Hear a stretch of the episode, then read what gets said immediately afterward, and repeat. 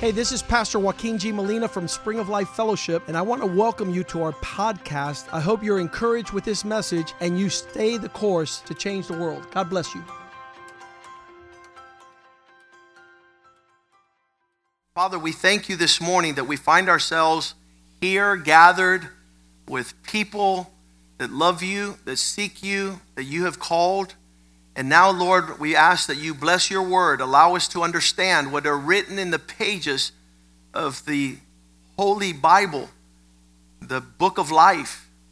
We pray, Lord, that it would be our nourishment this morning, that you open the eyes of our understanding, that we are be quickened in the inner man, the spirit, that we might see things that are not seen with the natural eye, that we might perceive uh, those things that you have purposed and created for us to enjoy.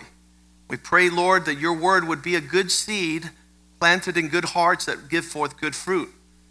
We thank you, Lord, that we're here in a place where your word is magnified and that you are glorified, Lord. You are celebrated, you are praised, you are worshiped, you're held in high esteem.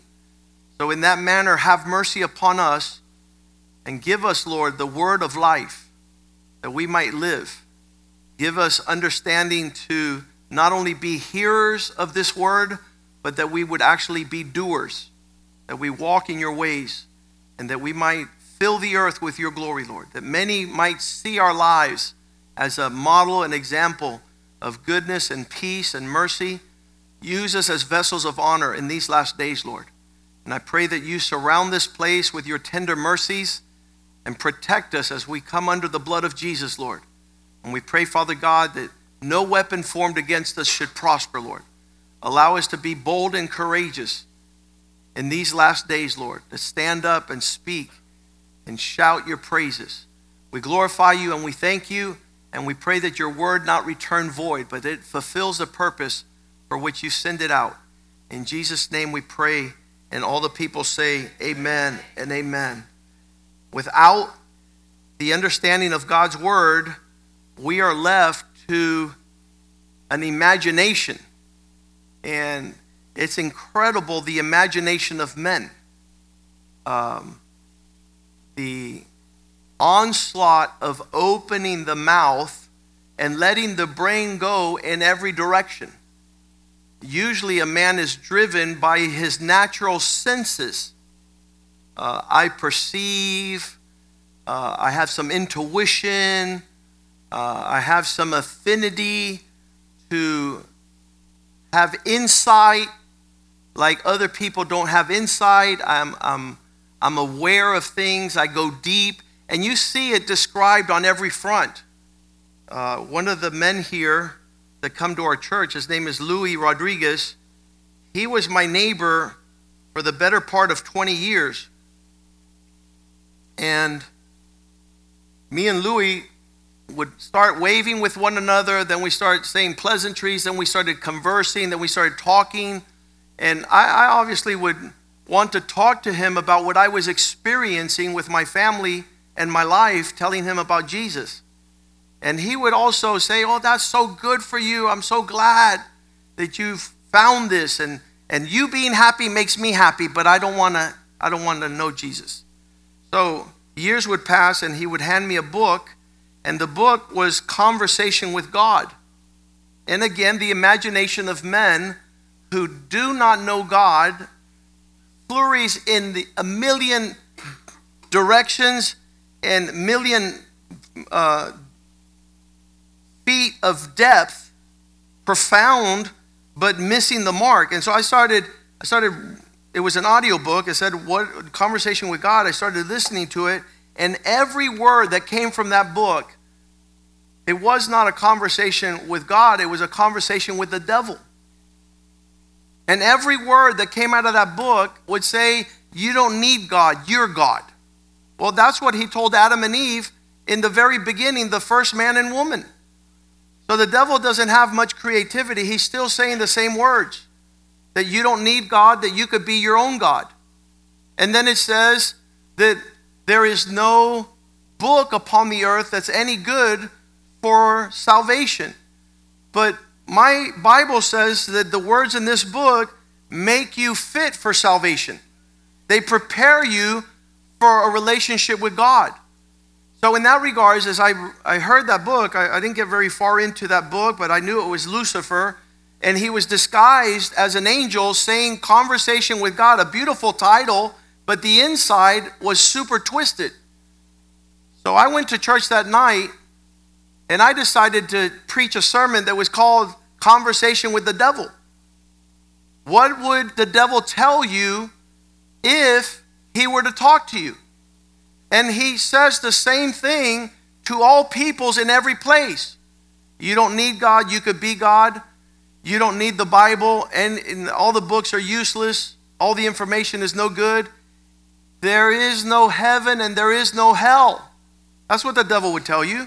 And then he would tell you there's no devil. There's a lot of people believe there's no devil. That's the biggest lie of them all. If the devil has convinced you there's no devil, then you do not protect yourself from his wiles, his schemes. So, in that regards, I had prepared that sermon and I gave it that night. And years later, I would meet the author of what conversation with God. His name is Neale Walsch. And I said, Neale, you're completely wrong in your entire premise. And he goes, Why do you say that? And I said, Because you contradict what the Bible says. In your book, Conversation with God, you say everything the Bible says for you not to say. And then he says, Well, the Muslims are against the Buddhists, the Buddhists are against the Hindus, the Hindus are against the Christian, the Christians are against the Jews. What are we going to do with all this mess? There has to be an answer. And I said, Well, every time I meet a spiritual guru like you, that's offering another alternative, I ask you one question. And he says, What's the question? I said, Where's your wife? Because if you can't get along with one other person with what you got, then what you got is no good. But if what you got is good, the person that best benefits what you got is the person that's right next to you, the closest person to you. So I have a question for you, Mr. Walsch. Where's your wife? And he says, Nice to meet you. I got to go. He didn't want to talk about that. So the next morning, I got on his website and he's on his fifth marriage. Because what he's imported is not good to export. And so, in that premise today, I want to not waste time on listening to what everybody has to say but in this world of crazy confusion where people are offering answers that don't even benefit themselves, we want to go to straight to the source in 1 Thessalonians 5:23 where it says may the God of all peace See the source of tranquility comes from living the way God designed. May the God of peace himself begin to deal with you in a manner of sanctification, separation, making you different. That word sanctify, when I was young, to sanctify something, to make it holy, I thought it was the way you dress. So if, if you had a robe, if you had a turban, if you had some funny looking hat or dress, oh, he's holy. No, that doesn't mean holy. Holy means you're separated by God for God. That you really belong to God. And the process of sanctification is that each day, more and more, we become sanctified completely. Sanctify you completely. The word completely comprehensive, whole. Everything you are. Because if we don't understand what we are and who we are, everything mushes up, and, and we have all these sentiments, feelings, and words that are all brought together, and we don't know who's speaking. You saw from earlier times when we used to watch cartoons, there was a little angel on this shoulder and a little devil on this shoulder, and they would both be speaking. And you're like, shut up, devil. and you're trying to listen to God. Or when you want to kill somebody, you say, Shut up, angel. Give me some good ideas, devil. And so all these things are happening in our lifetime, and we don't know who's speaking, and we don't even know who we are. If it wasn't for the Word of God, we wouldn't be able to distinguish anything. But the Word of God comes and instructs us, and that's why we're here in the house of God. When the Bible says, May the God of peace Himself sanctify you completely, then it gets into addressing so that your whole spirit, soul, and body, three entities that is together you. These three things are you. You have a body, you have a soul, you have a spirit. And that's the way God created us. He created man and woman to be triune, three in one. And people says, uh, that doesn't make sense to me. Okay, let me make it easy for you. Have you ever heard of an egg? What part of the egg is not the egg? The shell, the white, or the yolk? It's all the egg. It's just made up of three things. And so God created man to be the same. And he says, spirit, soul, and body so that these are preserved blameless, without fault, when Jesus returns. So now we have to go deeper into these matters because I don't know what the spirit, what the soul, and what the body. When I'm hungry, it's all three of us. No, when you're hungry, it's the physical body. And if you, bless you, if you feed the body and you nourish the body and you exercise the body, we can all tell. How many say amen? We can all tell when you're taking care of your body. And we can tell when you're taking care of the soul, and we can tell when you're taking care of the spirit. But you're not going to be able to feed the spirit like you feed the body. And I was visiting a family yesterday, and I told them, you guys are malnourished spiritually. That means you're not eating properly. That's why there's a mess going on in this home. Everything is going crazy. And primarily the area of the soul. And you're like, well, Pastor, what is the soul? Well, your soul is the part of your body that hurts when I tell you or somebody tells you you're ugly. And you're like, man, that hurt. Well, it hurt your soul. But if I was to take a baseball bat to your forehead, then your body would hurt.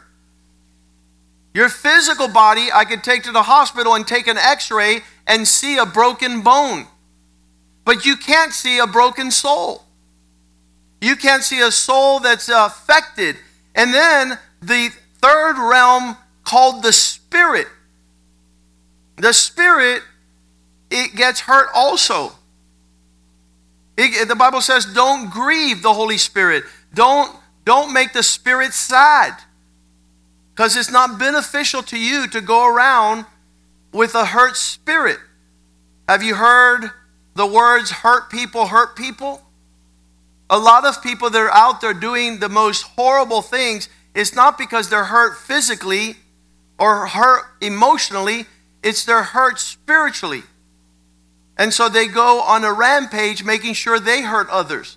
So in this world that God created, Him being the Father, the Son, and the Holy Spirit, created man. His complete makeup is the body, physical, the soul, and the spirit. In fact, I would like to say something different in Genesis chapter 1. The Bible says in verse 26 that God said, Let us make mankind in our image and likeness. That was the first thought in man's creation. This is back in the Lord's kitchen when he's putting this thing together. Let us make man in our image according to his likeness. Does anybody see here religion or politics? There's no religion here. there's no politics. We need not concern ourselves with matters that are superficial because all these are an expression of deeper, profound things. And so once we distinguish that God said, Let us make man in our image and likeness, then he said in verse 28 that he blessed them. He said, Be fruitful, multiply, fill the earth, subdue it, and have dominion. So these order of blessings for man are all written here in the Bible. You'll see in Genesis chapter 2, I believe it's verse 7, that God said that he formed man from the dust of the ground. This is chapter 2. In chapter 1, let us make man spirit being. In 2, he formed him from the dust of the earth, his physical body. And number 3, he breathed life into his nostrils, and man became a living soul. You see these three aspects of man being created in the very first parts of the Bible. What's this mean? That every man and every woman has a body. What we see physically, but more importantly, they all have a soul.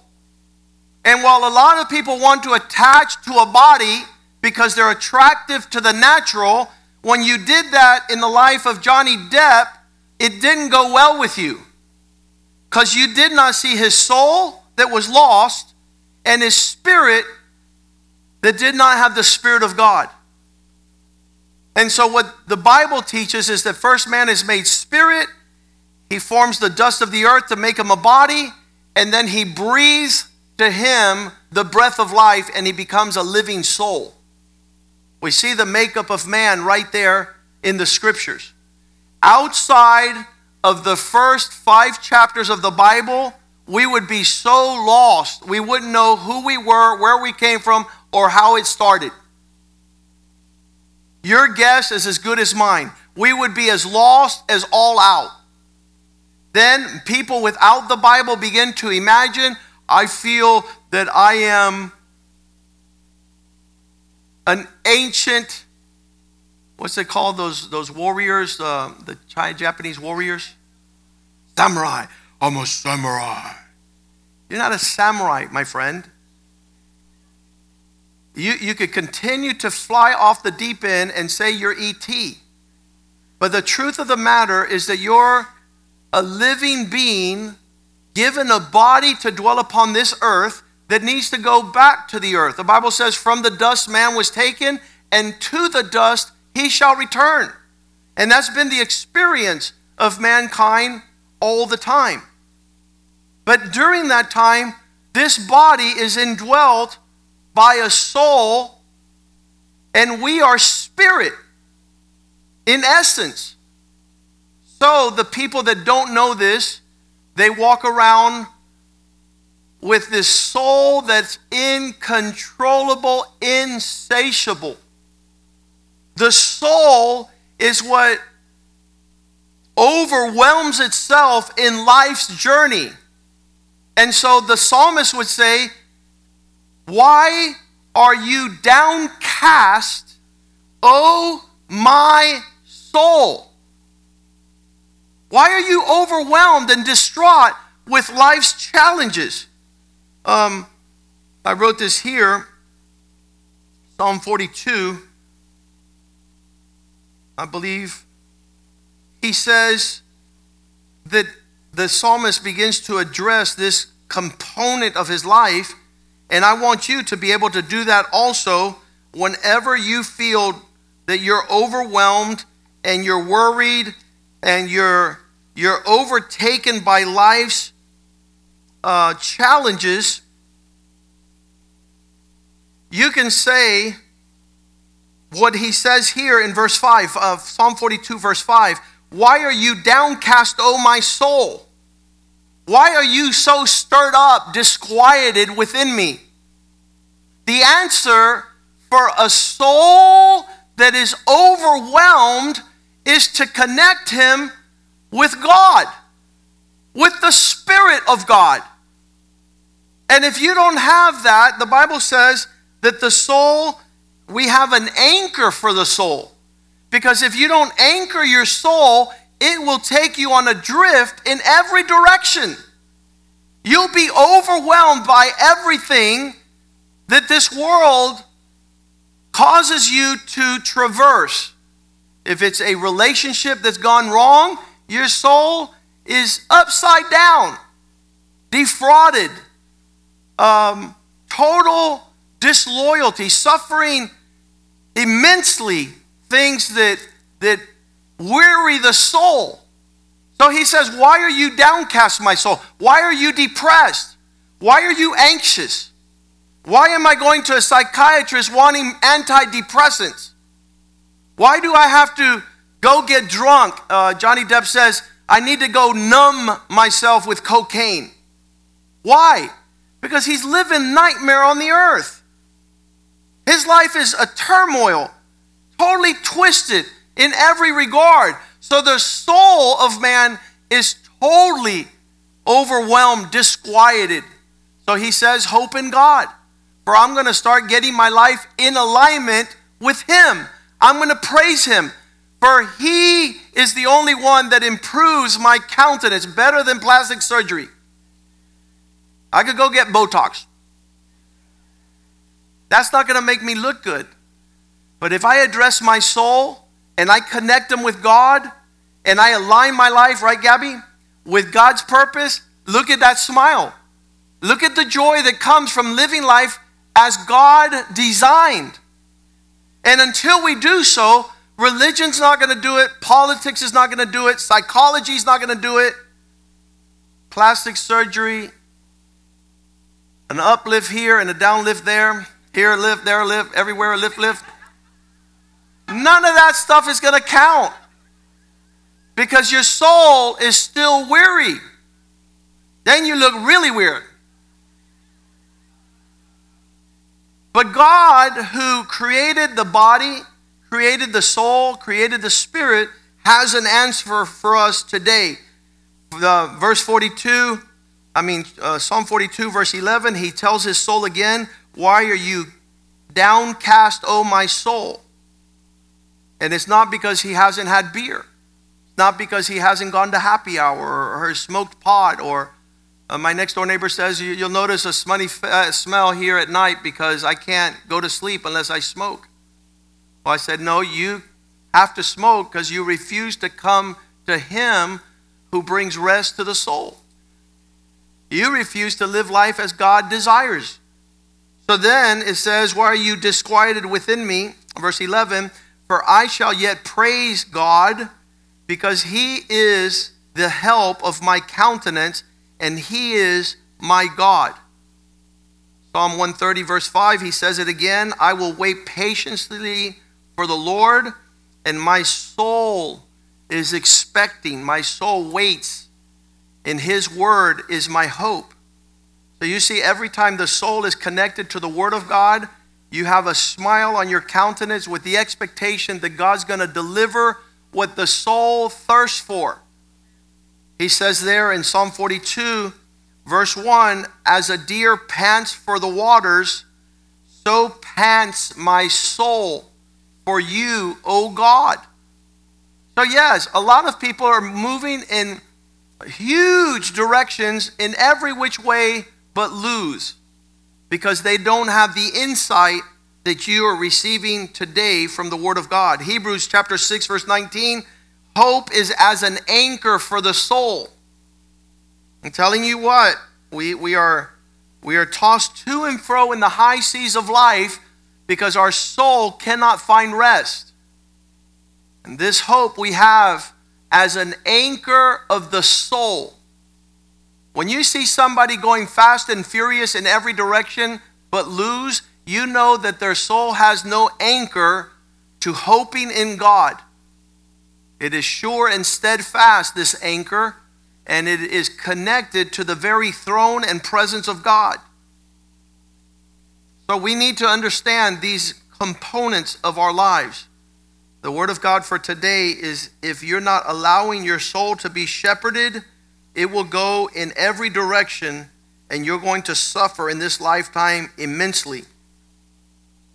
1 Peter 1 9 tells us that if you move in sound faith in a true direction, you will receive the end of your faith, which is that your soul will be saved. If you move in your faith, at the end of everything being said and done, and you cannot save your soul, you have useless faith. Faith that doesn't allow you to be helped in carrying your soul. But if we do things right, the end of our faith is the saving of our soul. And that's where we want to be. We want to be in that place where we can know the difference. Hebrews 4:12 says it's the word of God that divides like a double-edged sword and there it says to understand the thoughts and the intents of the heart, to divide between the soul and the spirit. Only the Word of God can really tell the soul back to your corner and tell the spirit how to lead this life. If you live according to the Spirit, you will have life and peace. If you're in the flesh, if the soul is rampant, um, you're, have you ever heard the term, he's a ball of emotions. He's all over the place. He can never move in the, he, he doesn't know what he feels, what he thinks, what he wants. Those three things are coming out of the soul. Have you heard a person says, all I want, and you're like, shut up, brother. This is not about what you want. But all I feel, this is not about what you feel either. All I think, Listen, the best thing you could do with your wants, your feelings, and your thoughts are flush them down the sewer. Because they're an impediment to what you need, to what is important, to what is going to take you over the top. So, a person that lives life in the I want, I feel, I think, this is the closest expression to the devil on the earth. Because it's all about you and my bible says in james 3.16 that those who seek this life end up fully confused and every evil demon is present. That's how he attacked jesus in the wilderness he says turn that rock into bread and you could eat and he says no that's not where i want to be man shall not live by bread alone but by every word that proceeds from the mouth of God. I, I don't want to live based on what my body says it needs. He says, well, the pride of life then. Jump off of the highest cliff and, and nothing's going to happen to you. No, I don't want to walk based on my accomplishments. Well, then bow down and worship me, and I'll give you the glories of the kingdom. No, I don't want to go there either. Because only the Lord your God shall you worship. I, I don't want to be twisted. I don't want my soul to be driven. I want I want to learn a life in the Spirit. What's that mean? John chapter 3, verse 6 that which is born of the flesh is flesh. If you're going to get, leave it at that level, then you'll be governed by the affairs of the earth and not those things above. That which is born of the flesh is flesh, that which is born of the spirit is spirit. There's a complete distinction there and I want to challenge you that a person that is trying to appease the flesh, the flesh is never satisfied. You, you can marry the most beautiful woman in the world, and just days after being married, weeks after, months after, years after being married, you look over and lo and behold, flesh desires flesh. And you leave with someone else. And people are like, How did this happen? because that relationship wasn't birthed out of the Spirit. There was no spiritual connection there.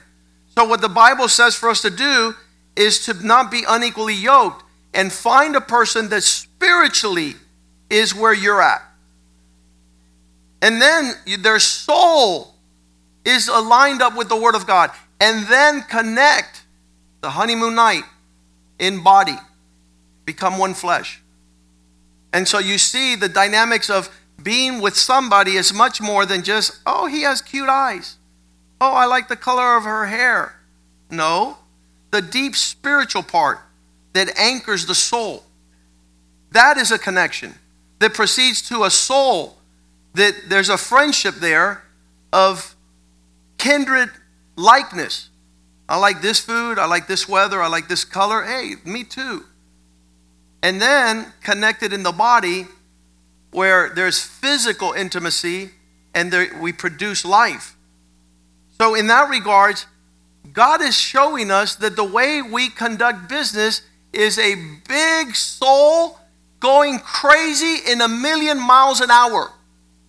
And that I want, I think, I feel existence is a black hole. If you meet a person like that, they'll suck you in and drown you. In John chapter 4, there's a woman. Jesus says, Where's your husband? She says, I don't have one. And he says, You answer correctly. You've had five. And the one you're with right now is not yours. She had destroyed the lives of five men because her soul was going in every direction. But I feel and I want and I think. And you're like, ah! I married the, the monster because there's no spirit there and her soul is not being appeased. And you could take her to eat ice cream and cotton candy and Walt Disney and Disneyland and all the places. And there'll be a, a depth of profundity that will never be filled because it's the soul life. They made a song like that years ago. I'm a soul man. Listen, you're not a soul man and you weren't born to be wild. That's the soul.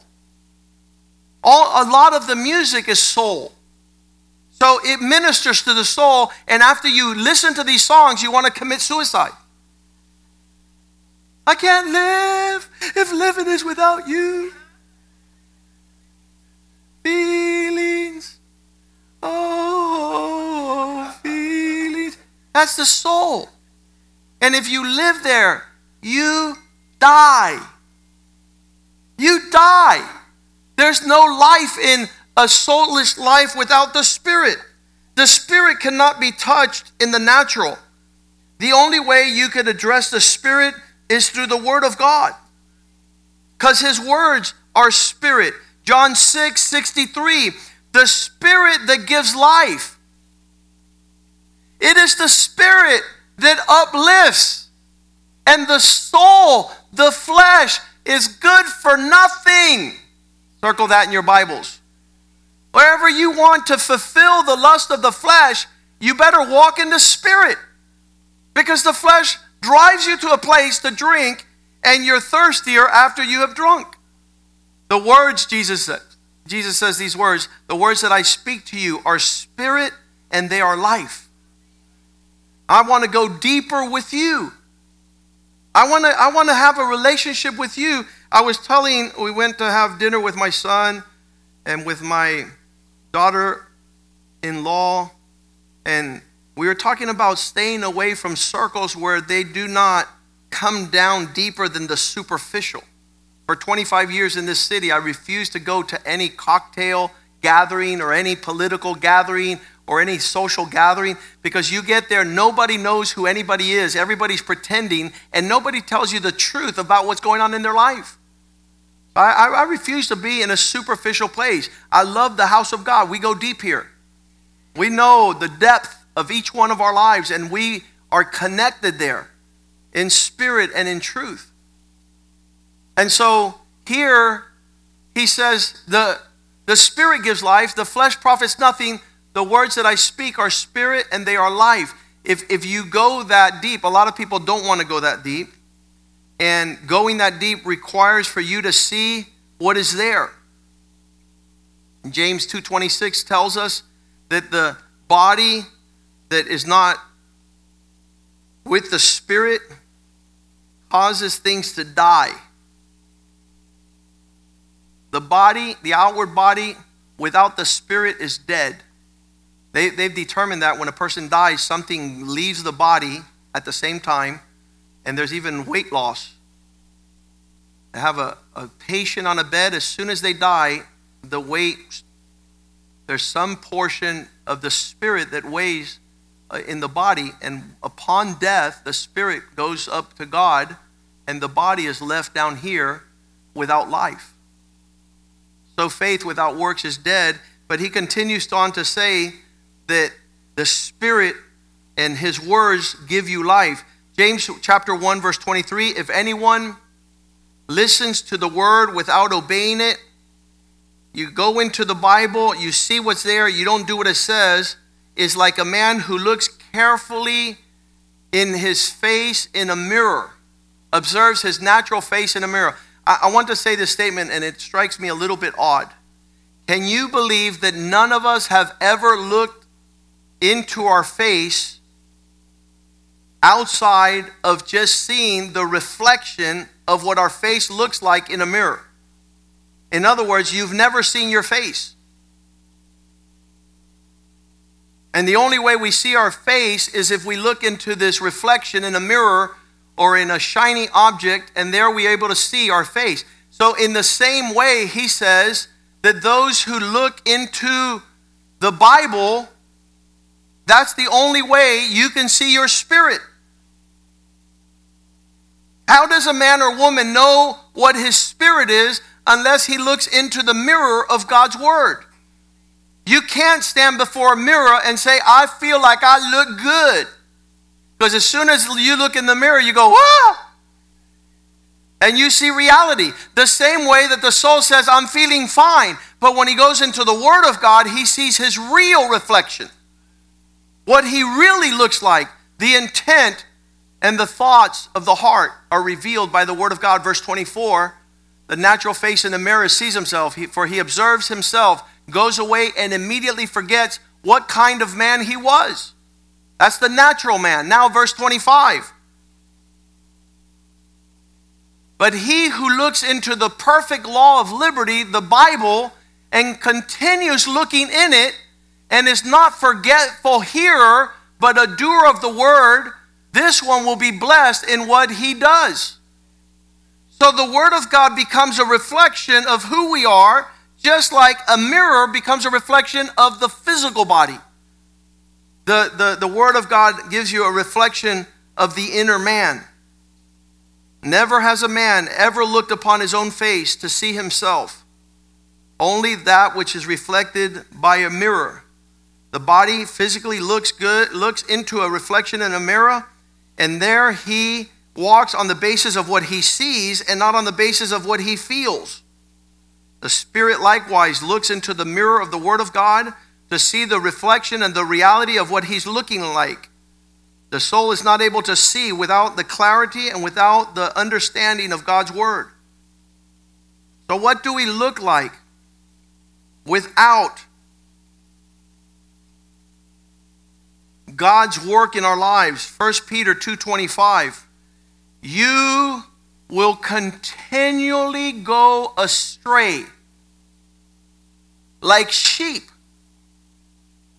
the soul is like a sheep without a shepherd, but have now returned to the shepherd of your soul, the overseer, the one who watches out for the direction in which you move. So it strikes me incredible that every man without a shepherd relationship is constantly going, and, and I ask myself constantly, what is the tendency to want to go far from what is beneficial? Why is it that you wander off? Because the soul seeks to quench itself in various pools of refreshing and will never be refreshed until he comes to the shepherd of the soul. We used to sing a song, Shepherd of my soul, I give you full control. Oh, I give you full control to lead me. Wherever you lead me, I will follow. And so that is the issue of man. That is the issue of life. That is what's contrary to a flourishing and blessed existence. 1 Peter 2:10 says it like this, "Once you were not my people, but now you are God's people. Once you didn't receive mercy, but now you've obtained huge amounts of this which you need. Verse 11 Beloved, I urge you as those that are on the passing, sojourners, pilgrims, abstain, stay away from those things that war against the soul. Could you capture this image that things are trying to capture your soul to lead your captivity into destruction? So he said, abstain, do not sing the blues and fill yourself up with all these songs and thoughts and feelings, and you're exasperating your soul.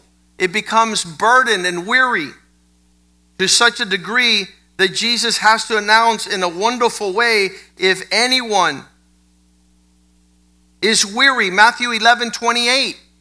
Don't let these things war against your soul. Defend your soul. And he says, Come to me those that are heavy laden and burdened, burdened and heavy laden, you're carrying huge weight of emotional baggage, soulish ties, so that you can find rest. I'll give you rest, he says. Verse 21 9, take my yoke, take my responsibility upon you and learn from me. Walk gently and humbly, lowly in heart, meekly, gentle, humble, so that you can find rest for your soul. Everything that raises up in pride and arrogance, in a sentiment of lifting yourself up instead of bowing yourself down, burdens your soul. If you're able to take my yoke and follow my direction, you will find rest, refreshing, you're not going to be overwhelmed. Uh, some of my friends tell me all the time, Joaquin, you're always upbeat, man. You're always spirited. You're always like whistling Dixie. You're always uh, confident. You're always, you know why? Because the Lord is my shepherd. My soul wants nothing. I'm totally satisfied in Him. I'm not overwhelmed. I know my expectation comes from the Lord. I patiently wait upon Him. And so, in that regards, verse 30 take my yoke is easy to bear, and my burden is light. This is what you know when your soul is refreshed. You're actually a delight. You're a refreshing to be around. You're not licking your wounds. Romans 8:13 says if we live after the flesh, you're certainly going to die. If you live according to the desires of the lust of the soul, your flesh will die. You will die. But if by the Spirit you live, you put to death the deeds of the body, and that, thereby you will live. So, this is the, the, the total antagonism, the struggle between a life of the Spirit, a life in the flesh, a life overwhelmed by the soul. Let me tell you something. Those of you that are married, dun dun dun dun. If you, as a husband, are not lightening the load by assuring you're nourishing the spirit and crucifying the flesh, you're an impossible husband. Because your wife cannot do that for you. And if you are a wife that is overwhelmed by anguish because you refuse to come to the light and to the life and to nourish your spirit, your husband can't handle the weight of your emotional baggage. Why? Because it's the soul unleashed in fury. And so we have the answer in Galatians 5:24, those who belong to Christ have crucified the flesh. And all the passions and the desires of the soul are time out. Go to your corner. You're not going to rock the boat. That's another song, right? Don't rock the boat, baby. Tip the boat, honey. Listen, why would you capsize an otherwise incredible marriage?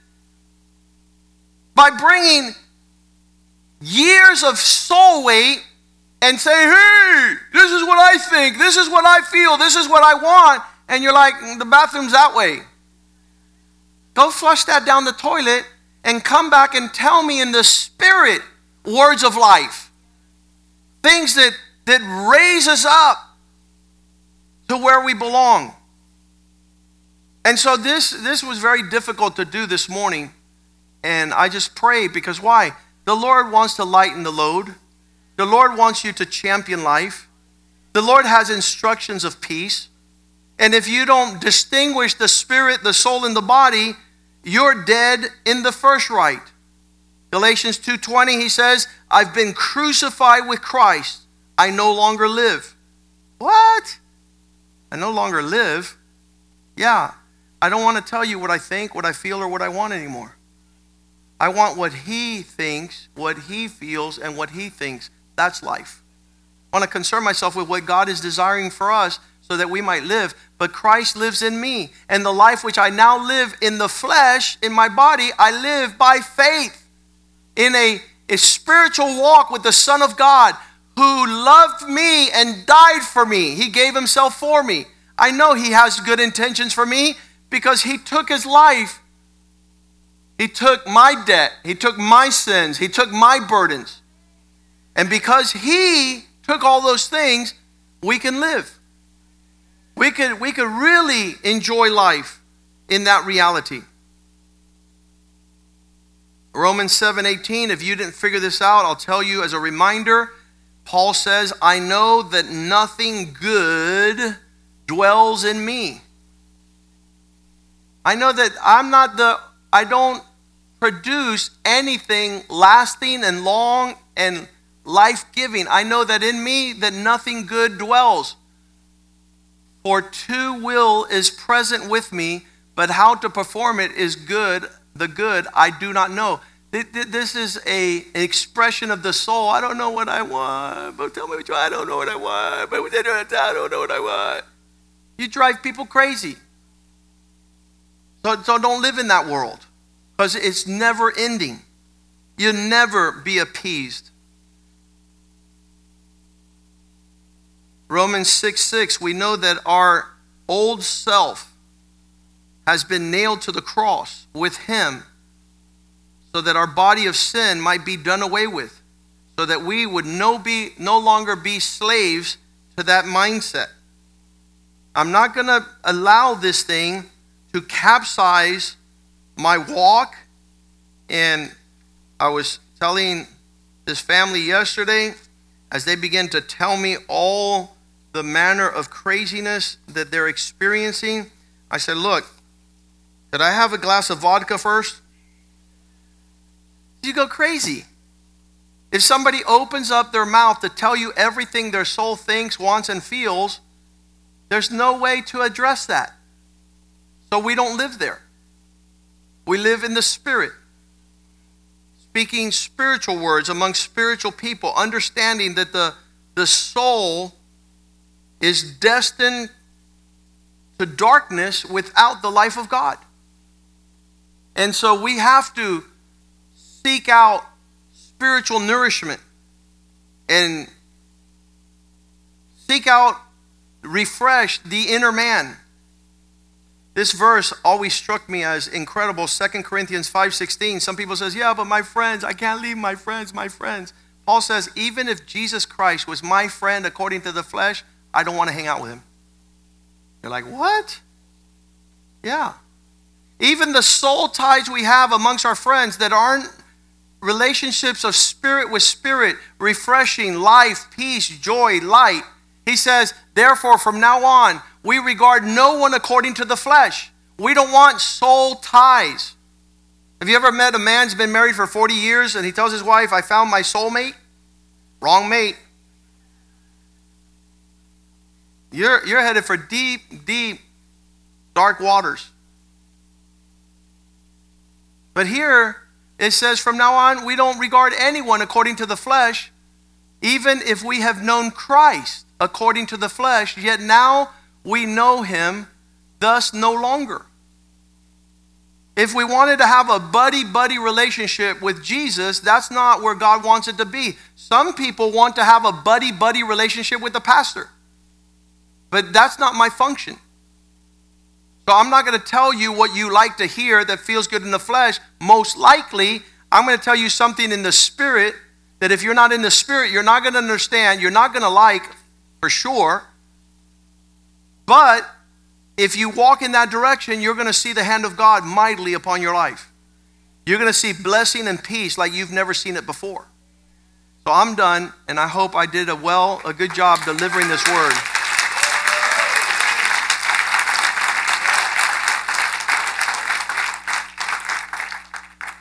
Last night at 12 o'clock midnight, Pastor Richie called me. He says, You got a word yet? I said, No. He goes, You don't have a word? I said, No. I want God's word. I don't want something I make up. I want something that God has for his people. And I think that if you meditate upon this word and you grow strong in the spirit and that you crucify the flesh and don't allow it to peep its head up and have an opinion, then you're going to fare well. You wives have an obligation to not be busybodies gossiping all day long, and when your husband comes home, you want to tell him what Oprah and Dr. Phil said. Because they're a specialist in the soul realm. Not even, says Pastor Jules. They don't even reach that level.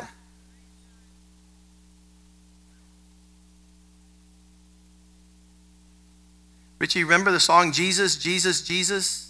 Let's sing that one. Oh, there's something about that name. He's the central piece of our faith. He's the embodiment of life. He's the author of life. From Him, the Prince of Peace, we could know Him, we could walk with Him, we could draw near to Him. Let's ask the, I don't need, I think Yvette's the only one that knows that. You want to help me? We started in D. D. Jesus, Jesus, Jesus, G. Oh, there's something about that name. Master Savior, Jesus. Master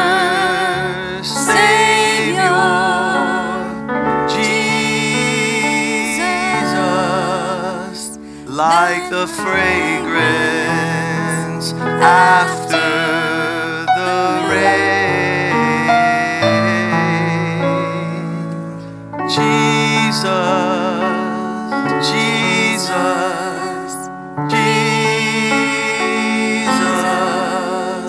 let all heaven and earth proclaim. Kings and kingdoms shall pass away.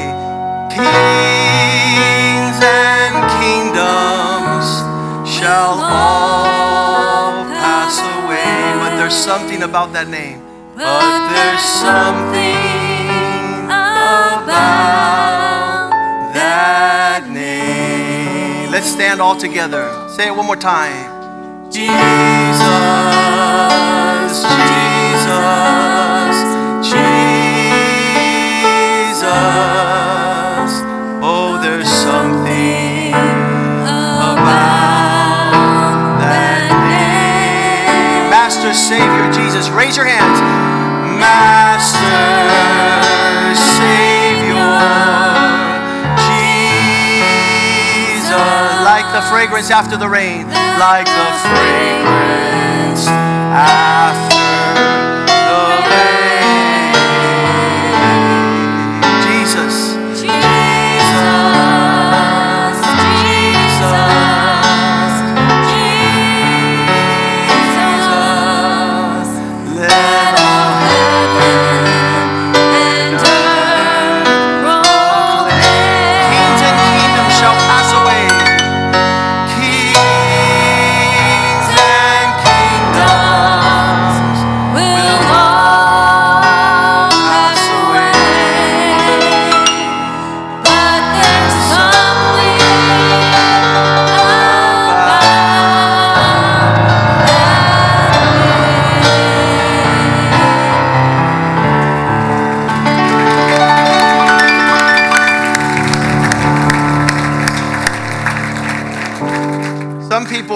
Jesus in the past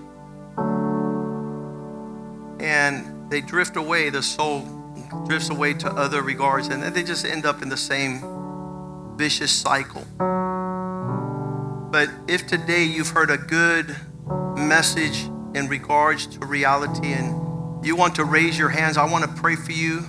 Father, look at the hands that have raised up before you in your presence in the house of God. Our souls, Lord, as sheep have gone astray after other places, other things, other relationships, of other people, other hopes and dreams. But you are the God of all hope, the God of all peace. And we need you to be the anchor of our soul. We need your presence to be ever present in time of our needs, when we're most weary and distressed, that we not philosophize and pontificate and garner up imaginations and thoughts that are not consistent with your word. Today we have heard your word, we have meditated upon it. It has come as a double edged sword, splitting the spirit and the soul, identifying the flesh and its works, the body, and its losing course outside of you. So we pray that you sustain us. We want to be in the palm of your hands. We want to experience your salvation and receive the end of our faith, which is the saving of our soul. That we not be driven astray, that we not wander, that we not lead the next generation astray outside of the only hope that exists, which is in you. We pray, Father God, that there we can tell our soul, Why are you so downcast? Put your hope in God. Return to God. Align up with God. I'm yet going to praise Him. I'm going to put Him as my celebration and my pursuit and my proximity, my in, intimate friend and relationship, so that I could be a lifeline to those that are around uh, me, especially my husband, especially my wife, our marriage, our children, that we could be the lifter of their countenance by putting the soul in check and not letting it run in every direction, Lord, but lose. We pray that your spirit lead us to all truth and that today's message might be a beginning in that direction. In Jesus' name we pray. And the people of God say, Amen, amen, and amen. Greet one another in the love of the Lord. Tomorrow night is men's meeting at 8, Wednesday morning at 9 with uh, First Lady Yvette. Make sure you come. And then uh, Wednesday night, we'll see you at the midweek service, Wednesday night at 7. God bless you.